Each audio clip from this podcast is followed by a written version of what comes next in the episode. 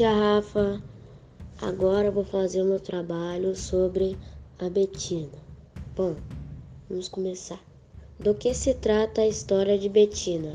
Eu acho que a história se trata sobre ela aprender com a avó a fazer as tranças de cabelo, que ela mostrava para os amigos, amigas lá na escola, né?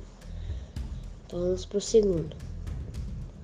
Com que você, com quem você acha que Betina, que a avó de Betina aprendeu a cuidar dos cabelos? Eu acho que a avó da Betina aprendeu a cuidar dos cabelos com a mãe, né? Aí aprendeu a cuidar, né? Porque de vó passa para neta, né? De mãe passa para filha e assim por diante. Quais eram os elogios que Betina recebia? Bom, quando ela passava na rua, ela recebia elogios de que, sabe, que cabelo cheiroso, que parecia uma rede, cabelos lindos. A quarta pergunta. Alguns amigos de Betina não gostavam do seu cabelo. E como ela reagia a isso? Bom, ela falava que se você não se você tem inveja, ela pede, ela pede para a avó fazer tranças em você também.